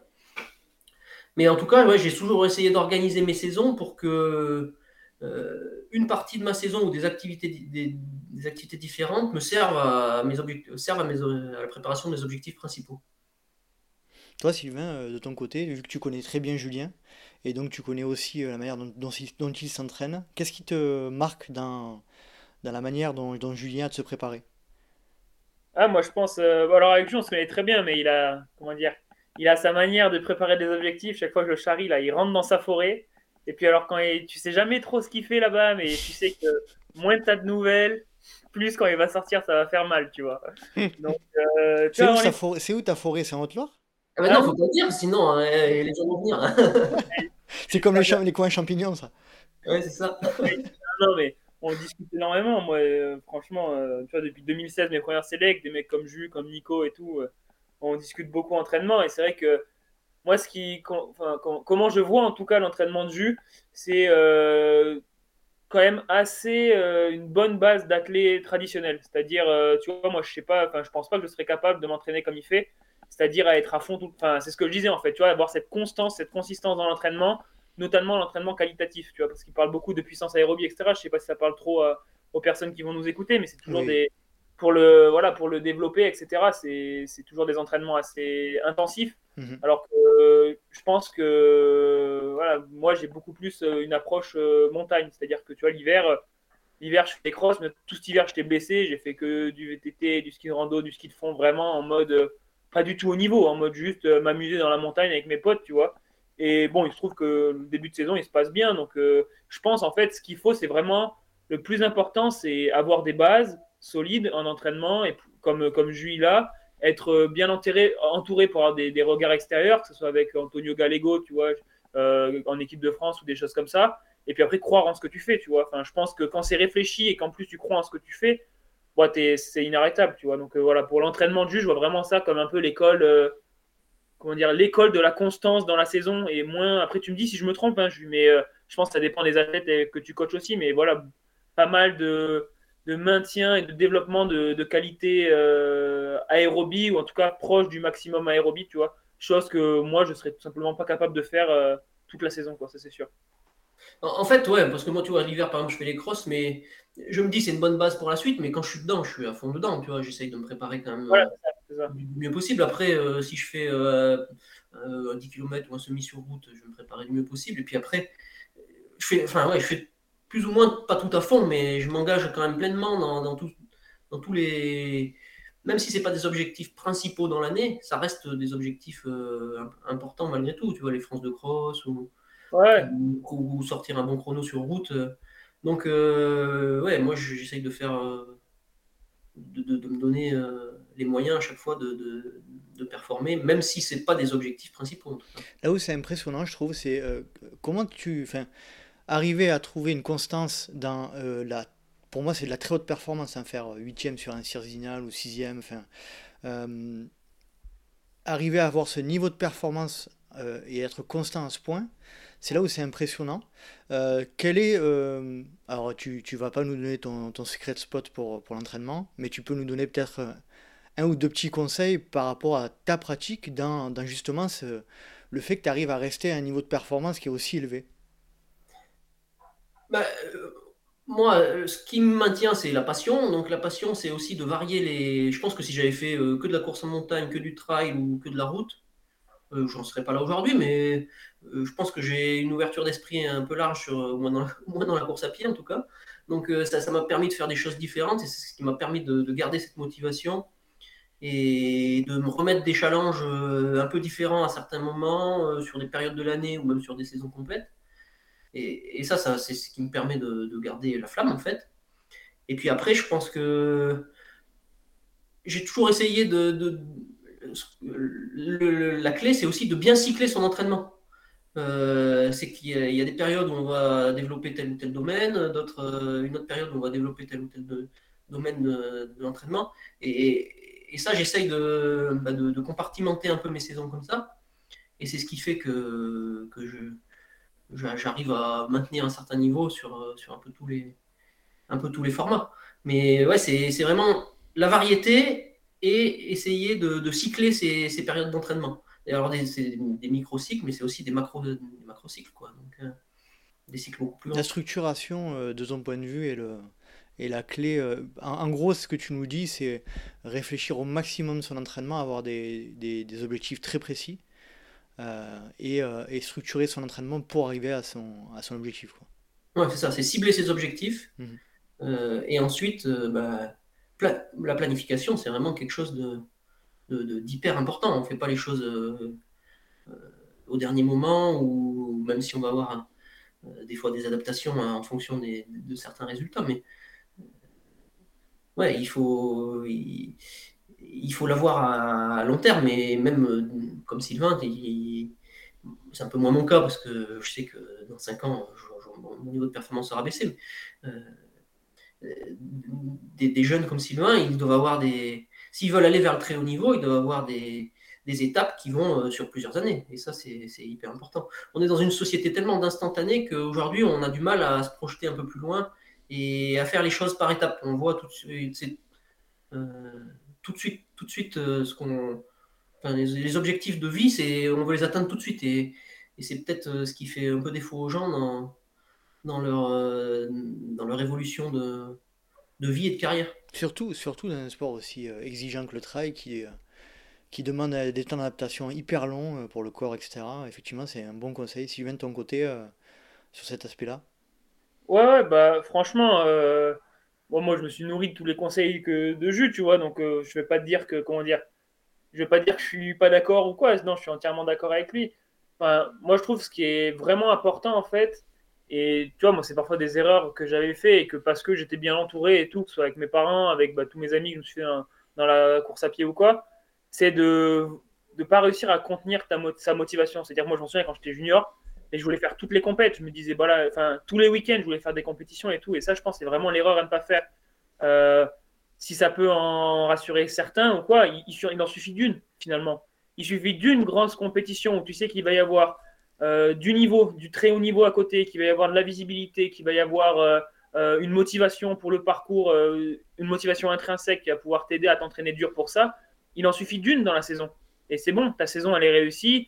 Toi, tu es fier de toi. Tu as réussi à, donner le meilleur de toi-même le jour de la compétition. Et puis, voilà, après, d'un point de vue matériel, comme il y avait du très haut niveau et que tu t'es bien illustré et qu'il y avait de la visibilité, eh ben, ça peut t'ouvrir des portes et plus de confort après dans la vie de tous les jours. Mais je pense que c'est vraiment ça qui est important, tu vois. Et encore en, en, ce début de saison, J'étais frustré, j'étais blessé tout l'hiver. J'avais envie de faire toutes les compétitions. Dès que j'arrivais à faire un pied devant l'autre et un footing de 30 minutes, je me disais, ah, c'est bon, je pourrais aller faire une compétition. Et en fait, ça, je pense qu'il faut vraiment réussir à, comment dire, à engranger un peu toute cette frustration ou, en tout cas, euh, comment dire, ouais, euh, concentrer un peu toute la motivation que tu as en toi parce que c'est celle-là qui te fera défaut parfois euh, dans les séances dures ou en fin de préparation. tu vois, là, on a les championnats d'Europe dans 10 jours. Ça fait 4, 5, 6 mois qu'on s'entraîne pour ça. Donc finalement, voilà, c'est parce que tu as réussi à te gérer, à contenir toute ta motivation et toute ton émotion que tu vas pouvoir réussir à faire la différence dans les derniers entraînements ou euh, dans les, derniers mètres de la dernière bosse de la compétition pour faire la différence, aller gagner, aller faire un podium ou quoi. Donc je pense, moi, moins d'un point de vue physiologique et scientifique, mais plus d'un point de vue euh, émotionnel et psychologique, vraiment réussir à, gérer, moi, c'est vraiment ce qui me fait défaut parfois. C'est vraiment réussir à gérer ses émotions et se contenir pour pouvoir les faire exploser euh, le jour J quand vraiment on en aura besoin. Quoi. On sent euh, en, te, regardant, Julien, que tu as l'air de quelqu'un de très euh, déterminé en fait. Moi, c'est la, sensation que j'ai. calme et déterminé. quelle, quelle importance tu donnes à cet aspect-là de, du psychologique, du mental dans ta réussite aujourd'hui? Ah, c'est dur à. C'est une question difficile à, répondre. Euh, moi, je ne suis, pas très focalisé sur les aspects mentaux, finalement. Mhm. Euh, c'est peut-être assez euh, intuitif, enfin, ou ça, ça vient un peu naturel. ouais, naturel. Mhm. mais je pense que quand on, en effet, quand, quand, on prépare une compétition depuis longtemps et quand on est vraiment focus dessus, ça, ça permet aussi de, ben, d'être ouais, d'augmenter sa motivation au quotidien en fait. Euh. et c'est vrai que moi j'aurais pu faire, euh, alors peut-être un peu moins maintenant parce que je fais, quelques, plus, peut-être plus de compètes, mais euh, dans mes grandes années entre guillemets, j'étais focalisé sur un, un, ou deux objectifs et j'aurais pu ne pas faire de compétition pendant six mois et, et m'entraîner sur pour préparer cette compétition sans, sans, aucun problème, sans faire, sans faire d'autres compétitions. Mmh. Donc Ouais, moi je suis quelqu'un qui est. Oui, j'essaye d'être focalisé sur, sur, certains, sur certains objectifs. Alors je me disperse un peu moins, mais ça, ça, vient aussi du fait euh, de là. J'ai fait, fait aussi plein de choses quand j'étais jeune. Il y a des choses que. Plus jeune en tout cas, et c'est des choses que maintenant j'ai moins envie de faire, donc je les fais moins. Euh, puis on. Voilà, il y, a des choses qu'on a fait qu'on a moins envie de faire, et puis il y a des choses que, qui nous font qui nous font envie, mais qu'il faut aussi euh, caler avec, avec le reste. Donc, ouais, j'essaye d'être, de pas trop, en tout cas, de pas trop me disperser. Et du coup, bah, ouais, d'être, concentré sur, certains, objectifs. Parfait. on va repasser. vas-y, qui... vas-y, Sylvain. 30 secondes. c'est ouf, tu te dis que tu sois pas focus sur le côté mental ou quoi, mais tu dois être un peu je sais pas, tu dois avoir des aptitudes ou quoi, parce que moi, je me rappelle pas. Après, bon, c'était plus sur ta fin de carrière, on va dire, mais je me, je me rappelle pas d'avoir vu une seule fois stressé avant un grand championnat, quoi. tu vois? T'as déjà stressé avant un grand championnat? Après, j'étais pas là pour les mondiaux de trail ou quoi, mais je t'ai jamais vu. Euh, c'est le, le, tempérament auvergnat, ça. Il est, euh, L'Auvergnat et tes œufs, non? C'est pas ça qu'on dit? Je sais pas, mais non, je, suis jamais en panique, hein, mais après c'est intérieur, hein, bien sûr. Euh, il y, a des nuits avant, les compètes où je dors aussi mal, hein, mais je suis peut-être un peu moins expressif et du coup, ça se, ça se retranscrit moins dans mon, comportement ou, mes gestes. Mais ouais, bien sûr, après, avec l'expérience, il y, a des acquis qui, te permettent de, gérer un peu, un peu peut-être un peu plus facilement ça. Mais si, il y a forcément du stress. Hein. Ça va, t'es humain, ça va. Pas, forcément lié au. pas forcément lié au, à l'importance de la compétition, mais surtout par rapport à ce que tu as envie de faire toi, quoi. Euh, dernière question, euh, entraînement. Euh, à ton avis, quel est, euh, quel est le conseil principal que tu, que tu donnerais à un athlète pour, pour performer sur du court? Alors je sais que en règle générale, on n'aime pas les questions où, où on doit donner qu'une seule réponse, mais voilà, moi j'aime bien, ça, ça met en évidence les choses, ça met en évidence les choses importantes. De ton point de vue, qu'est-ce que tu dois, euh, voilà, quel conseil tu donnes à, à quelqu'un qui est sur des formats type euh, 30, 40, euh, sur quoi il doit travailler en priorité? C'est vrai, c'est, comme tu dis, c'est pas facile de répondre à une question comme ça. Euh, il faut, moi je dirais, c'est par rapport au point fort et au point faible. Souvent, on se dit, tiens, j'ai un point faible, je vais essayer de le travailler. Alors, ça peut être, euh, ça peut être tout et n'importe quoi. hein. Ça peut être pour certains la vitesse, euh, d'autres euh, la vitesse ascensionnelle, d'autres la résistance musculaire, d'autres l'endurance. Et souvent, on se focalise sur son point faible, et du coup, on délaisse un peu son point fort, ses- son ou ses points forts, et finalement, ben, il n'y a, pas vraiment de progression. Mhm. Donc, il faut, quand on, donc l'objectif, c'est ça, c'est de progresser sur ses points faibles, mais il faut absolument maintenir ses points forts. Et c'est vrai que, alors je prends un exemple tout simple, mais on a souvent vu des gens qui venaient de la route euh, essayer de faire, euh, de performer sur des formats courts euh, en montagne ou en nature. Et du coup, leur point fort, leur point fort c'était la vitesse. Mais ils se focalisaient plus sur la préparation musculaire ou sur l'endurance. Et finalement, ils, ils- ils perdaient leur vitesse et, fina- et finalement, ils n'étaient pas, pas, pas meilleurs que s'ils avaient juste conservé leur, leur point fort. Donc, euh, c'est un peu, c'est un peu la, le- l'idée que, que je donnerais, c'est travailler vos points faibles, mais surtout maintenez vos points forts. Ça, c'est, c'est, c'est la clé. Quoi. Pour quelqu'un qui a, qui avait, qui savait pas quoi répondre, je pense que c'est euh, c'est Ouais, une- c'est un sacré, un sacré conseil que tu viens de donner. Toi, de ton point de vue, Sylvain, qu'est-ce que t'en penses? Ah ouais, bah, tu veux dire euh, par rapport Par à, au rapport à ce, ce dont vient de parler, ce dont vient de parler Julien. Ah ouais, bah, c'est vrai que même à l'inverse, tu vois, je, je vois plus ça aussi d'un point de vue montagnard. C'est, euh, après, ça arrive moins parce que souvent, euh, les personnes qui sont très montagnardes de base et qui sont pas très rapides à plat, ça arrive pas, hein, qu'ils se disent d'un coup, tiens, je vais faire trois séances d'intense à plat et je vais complètement arrêter la montagne pour bosser mon point faible. On le voit moins. Mais c'est vrai en tout cas que, tu vois, moi, j'ai toujours dit, je vois vraiment la course en montagne comme une espèce de triathlon. Tu as trois disciplines. Tu as le plat, euh, la montée, la descente. Et forcément, euh, le but, c'est d'être euh, le, plus régulier, quoi. Mais il faut, faut composer en fonction de, en fonction de ton corps et tes, tes aptitudes, quoi. Donc, si tu es très mauvais descendeur, tu as beau être un super bon grimpeur, tu te fais forcément lâcher en descente, tu as des risques de blessures, tu es plus lucide et tout. Donc, je pense que c'est vraiment important de, de, garder, euh, de, de garder ses points forts, comme dit Jus, mais voilà, de, limiter la casse avec ses points faibles. C'est un équilibre à gérer, c'est comme tout, quoi. C'est vraiment compliqué. Mais c'est plus simple euh, si tu arrives à vraiment être constant et puis augmenter tes curseurs progressivement dans les trois domaines. Ça, c'est sûr. Ça, c'est, ouais, quelque chose qui est important. La, la polyvalence, je trouve que quelqu'un, un, un bon coureur de trail, il doit, il doit pas être spécialiste uniquement des, des, des parcours très verticaux ou forcément des parcours roulants, très roulants. Moi, ce qui me plaît aussi, c'est, euh, d'essayer de, d'optimiser un peu tous les paramètres donc, euh, et euh, d'essayer de trouver de la performance dans euh, tous les types de parcours.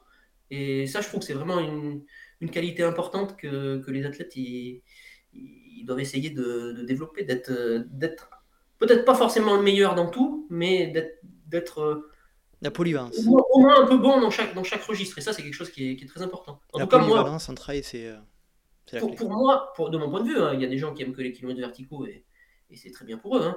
mais euh, euh, ouais, moi, j'ai toujours aimé cette, vari- cette variété. Mhm. De- et, et je trouve que c'est important si on veut essayer de performer ben, un peu, un peu sur, tout- sur tous les terrains.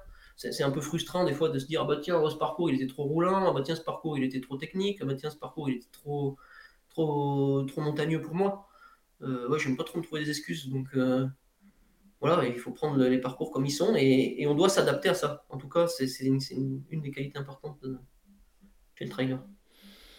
Julien, je suis désolé, on va passer à la, à la partie où les questions vont être encore pires. Euh, est-ce que tu peux nous donner ton sélectionner ton plus beau souvenir de trail jusqu'à l'heure actuelle? Trail ou course en montagne. hein. Tu dois en sélectionner un. Un seul, oula. Sylvain est passé à la moulinette aussi. euh, c'est c'est un exercice pas évident. Un seul, moi, je- vu que j'aime bien l'aspect sportif, allez, je dirais quand même 2017 Kamnik, les championnats d'Europe euh, course en montagne, parce que bons résultats par équipe et je trouve que ça, c'est quelque chose qu'on retrouve bah, qu'en équipe et ça, c'est ça décuple les, les émotions, je trouve. Parfait. À l'inverse, ton pire moment de trail Pire moment, euh, ouais, bah, c'est toujours euh, peut-être un abandon ou Eh, il faut, il faut nous donner un exemple précis. Ah, j'ai une idée. les- je dirais les Templiers, mais de manière générale, parce que j'ai jamais réussi sur, une course, sur cette course-là, alors que j'aime bien la course, je pense que c'est une course qui peut me convenir, mais je sais pas pourquoi. euh, c'est- Templiers. Mon, mon. J'ai abandonné deux fois, tu vois, alors que j'abandonne jamais normalement. Ouais, c'est un peu, c'est un peu, c'est. Ouais, t'as le temps, t'y retourneras. là. Ouais, c'est ça. Euh, est-ce que tu peux nous donner ton moment... Alors, euh, juste avant de revenir au, moment extraordinaire, euh, qu'est-ce que tu as tiré de, ces échecs, de cette ou de ces échecs au Templiers? C'est quoi ta, la leçon? Bah, d'essayer de se préparer différemment et puis d'organiser sa saison peut-être différemment aussi. Tu vois, j'en discutais l'autre jour avec l'expert Thomas Laure Blanchet, qui a, gagné quatre fois, donc il, il a un peu les clés du truc. Et c'est vrai que c'est peut-être dans l'organisation de saison et, et il faut se focaliser un peu plus sur, euh, sur ça pour, euh, pour essayer d'être performant. Est-ce que tu peux nous donner ton moment extraordinaire? Je précise, je, je l'explique, un moment unique lié au trail, pas forcément le plus beau, mais le plus atypique. Fou, c'est très compliqué. Très Aussi, ça. j'aurais dû anticiper. euh. Euh, bon, après, bah, c'est les moments de partage quand on, tu vois, on était encore la semaine, la semaine dernière en stage, que ce soit avec Sylvain ou, ou tous les autres copains. On a toujours des moments où on, on part dans des délires. euh, ouais, on a fait, on a- le, le dernier en date, Sylvain, qui euh, Sylvain, est mort de rire. qui me vient à l'esprit, c'est on a reçu nos équipements, et on avait des espèces de, de bandeaux euh, et, euh, pour mettre autour de la, taille, de la tête et, et des bras à la tennisman et on a pris un délire avec Nadal. Enfin, Ah, j'ai la photo à l'appli, mais je suis pas sûr c'est- ça, c'est des moments extra, extraordinaires. Quoi. Sylvain, tu, pré- tu peux préciser, vas-y, on, on t'écoute. on avait des bandeaux, puis des. Tu sais, c'est Adidas, le nouvel, euh, le nouvel fournisseur des- de l'équipe de France, quoi. Du coup, on a commencé. euh, il commençait à mimer euh, des gens, euh, je sais pas, Nadal en train de faire du tennis. C'était vraiment très drôle. Si t'as les photos, euh, je suis preneur. hein. Tu, Ah, peux, écoute. tu peux pas les diffuser, celle-là, j'imagine. 50 ans, je la diffuserai peut-être. Julien, euh, c'est une nouvelle question, c'est la troisième fois que je la pose. Est-ce que tu peux euh, nous donner ton moment? Qu'est-ce que je fous là? Je, précise, je je, fous précise pas, je précise pas la- le sens de la question, euh, t'as compris ce que ça voulait dire. Qu'est-ce que je fous là? Euh, bon, Ça m'est arrivé des fois d'accompagner des, des gars, sur, euh, des copains sur euh, la Saint-Élion, par exemple, en plein milieu de la nuit. Puis tu te dis, mais qu'est-ce que nous on fout là? Et puis qu'est-ce qu'on fout là nous? Parce que finalement. euh. C'est bizarre, la Saint-Élion revient quand même beaucoup. J'avais fait un appel sur les réseaux sociaux avec cette question, et je crois qu'à peu près 50% des, des gens avaient répondu c'est la Saint-Élion. Non. Alors, moi, en plus, je suis pas du tout quelqu'un qui vit la nuit, donc euh, là, oui, vraiment, je me dis, qu'est-ce qu'est-ce que je fous là faut- Je serais mieux au fond de mon lit, quoi. Ouais, il, a, il a pas dit en stage avec Sylvain et l'autre et toute sa bande. ça fait plaisir. Bon, c'est super. Euh, tu peux euh, nous, nous, nous parler un petit peu de ton planning euh, de la fin d'année, là, de, de fin 2022, hormis les, les Europes?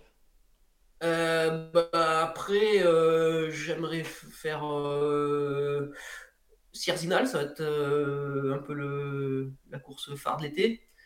D'une part, parce que c'est une course que j'aime beaucoup pour le cadre, pour l'ambiance, pour le niveau sportif et pour le format. Donc, tu vois, il y a quand même beaucoup de, choses que j'aime bien là-bas. Et puis, c'est qualificatif. Ça, ça reste une des courses qui sont, qui sont références pour les qualifications pour les championnats du monde. Euh, où j'aimerais bien faire le format marathon, 40 km. Format de, le championnat du monde à Chiang Mai, c'est ça, en novembre? C'est ça, ouais, tout Mhm. à fait. Et, et puis avant, bah, je, je vais essayer d'aller faire les, aussi les deux manches de, des Golden qui sont aux États-Unis, Pikes Peak, euh, la montée Pikes Peak, et puis euh, Flagstaff, Fl- Flagstaff Trail.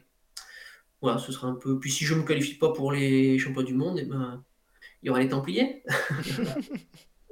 où j'essaierai de, de retenter ma chance. Bon, bah, écoute, j'y serai aussi, on aura, on aura peut-être l'occasion de se croiser. Euh, je serai pas en tête, hein, moi, tu, tu seras tranquille avec moi. Euh, si tu devais me conseiller quelqu'un pour apparaître dans le podcast, pour, euh, pour parler dans le podcast, bon, Sylvain Cachard, ça marche pas. Ouais. Euh, voilà, c'est une autre personne. J'aimerais bien quelqu'un qui est dont on entend peut-être pas trop parler, qui est discret. Euh, alors même s'il a, il a arrêté un peu sa carrière. Il y a mon ami Didier Zago, parce que lui c'est l'anti euh, l'anti euh, visibilité, l'anti réseaux sociaux, l'anti euh, sponsor, l'anti tout. Il va falloir que tu m'aides là. Je te filerai son pigeon, son pigeon voyageur pour le. Pour le... Ouais, il va peut-être être dur à contacter, Il mais va c'est falloir que vous m'aidiez les gars là. C'est quelqu'un qui a une vision euh, voilà, un peu atypique de, de la course à pied qui est, qui est, qui est en dehors de, un peu de, de- de tout. Et puis, c'est tellement un, un super gars que, que ça a été quelqu'un qui a été un peu sous-coté et sous, euh, sous-médiatisé. Donc, euh, ouais, j'aime bien les gens un peu, un peu discrets, qui sont besogneux comme lui, Mhm. et qui ont fait leur, leur bout de chemin qui est, qui est fabuleux, parce que ce gars-là, il a quand même gagné deux fois les championnats de France et il a fait sixième d'un championnat du monde. Et ça, finalement, bah, il y a peu de gens qui le savent, donc euh, ça serait sympa s'il pouvait parler un peu de lui, parce qu'il il, il parle beaucoup, mais il parle pas beaucoup de lui, donc euh, ça, pourrait, ça pourrait être sympa. Moi j'aurais besoin de vous. hein. Je, je vous le répète, je lance encore une fois un appel. S'il est très, très peu présent au niveau com, euh, va falloir Ouais. emblématique. Ouais, mais on t'inquiète. on le sortira de sa grotte. Euh, Est-ce que tu as envie d'évoquer un dernier sujet dont on n'aurait pas parlé avant de passer aux questions rapides?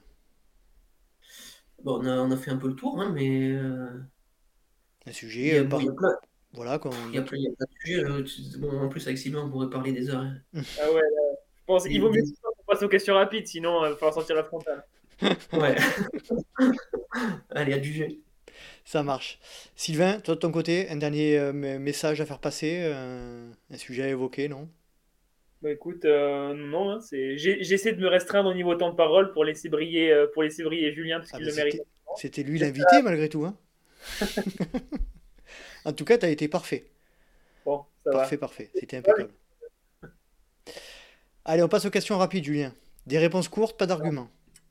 Ok. Ton plat favori après la course? Euh, J'aime bien la viande, moi, je suis un charognard après Oh, euh, un petit viandard. burger. Un viandard. Boisson favorite après la course? Ah, quelque chose de sucré, euh, du Sprite ou du Coca. Alors là, les deux, les deux premières réponses me surprennent. Euh, tu es plutôt gel, bar, les deux ou aucun des deux en course? Euh, aucun des deux. Bah, c'est Quand- mon choix. Pardon. Euh, moi, la boisson énergétique surtout. Boisson Allez. énergétique. Tu, tu es plutôt... euh, Et, et, et purée de fruits, mais c'est un peu plus naturel que des gels, on va dire. Allez. Allez, ça marche. Tu es plutôt grosse rafale de vent ou grosse averse de pluie? Ah, le vent, c'est le pire ennemi, donc plutôt la pluie. Tu préfères les racines ou le verglas? Euh, les racines, je suis plutôt quelqu'un de l'été. Tu préfères courir de nuit ou de jour? De jour, sans hésiter. Le matin, le midi ou le soir? Trois fois par jour. non, le matin. Tu, quand tu cours, tu es plutôt podcast, musique ou rien du tout? Ah, rien du tout. Alors là, deux, deux, deux questions qui vont suivre, je suis désolé par avance, mais je vais te les poser quand même. Euh, tu es plutôt trail ou course en montagne? La course en montagne, hein, c'est ma discipline de cœur. Tu préférerais gagner Sierzinal ou le champion du monde à Chiang Mai? Le championnat du monde à Chiang Mai. Ouh. Euh, franchement, aucune hésitation hein, pour ma part. J'aimerais bien gagner les deux. Pour, pour Julien, pour Julien, il y a une grosse... Non mais si t'avais si t'avais le choix d'en gagner une, mais pas les deux. Enfin, je dirais champion du monde parce que ça, ça parle à tout le monde et puis ça reste. euh, Voilà. Ouais, ça reste Aïe, aïe, euh, Sylvain, il, Sylvain, il fait un grand nom de la tête. Mais si on te dit avec 2h23. Aïe, Mais ouais, non, Sierzinal aussi, ça serait quand même, c'est un rêve, ça serait un rêve. Mais t'as dit championnat du monde en premier quand même. Il l'a dit, il l'a dit. Non, mais on retient, hein, c'est enregistré. Bon super, merci les gars, Euh, merci Julien, c'était vraiment euh, hyper intéressant. Si vous voulez bien, on va répondre à quelques petites questions qui ont été posées par euh, les soutiens Patreon, si vous voulez bien, Euh, pendant 5-10 petites minutes, si vous êtes ok. Allez. répondre. Merci en tout cas, et puis à très vite, salut Salut Merci Bye. à toi, c'était super sympa. Merci. Allez, bye Et voilà, cet épisode est à présent terminé. J'espère que vous avez passé un agréable moment en compagnie de Julien Rancon et de Sylvain Cachard, que je remercie énormément. J'espère que ce nouveau format euh, d'interview à, à, plusieurs personnes vous a plu. En tout cas, j'espère le réitérer euh, très prochainement. Si vous souhaitez suivre le Let's Try Podcast sur les réseaux sociaux, rien de plus simple, rendez-vous sur Facebook ou Instagram à Let's Try Podcast. Rendez-vous également sur LinkedIn ou Strava, vous pouvez me suivre euh, à Nicolas Guilleneuf. N'hésitez pas également si vous souhaitez aider le podcast à progresser, à noter avec 5 étoiles et un petit commentaire sur Apple Podcast ou Spotify, ça aide toujours le LTP à remonter dans les classements. Et également, si vous souhaitez vraiment aider le podcast, parlez-en autour de vous, c'est ce qui aide vraiment la communauté à grandir. Donc, n'hésitez pas à en parler. J'espère vraiment vous retrouver pour un prochain numéro du Let's Ride Podcast et d'ici là n'oubliez pas, si vous pensez que c'était impossible, faites-le pour vous prouver que vous aviez tort. Salut salut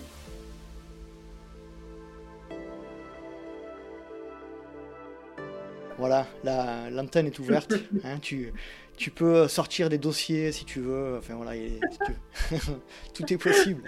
il a rien, il a rien. Il a rien. Non, bien sûr.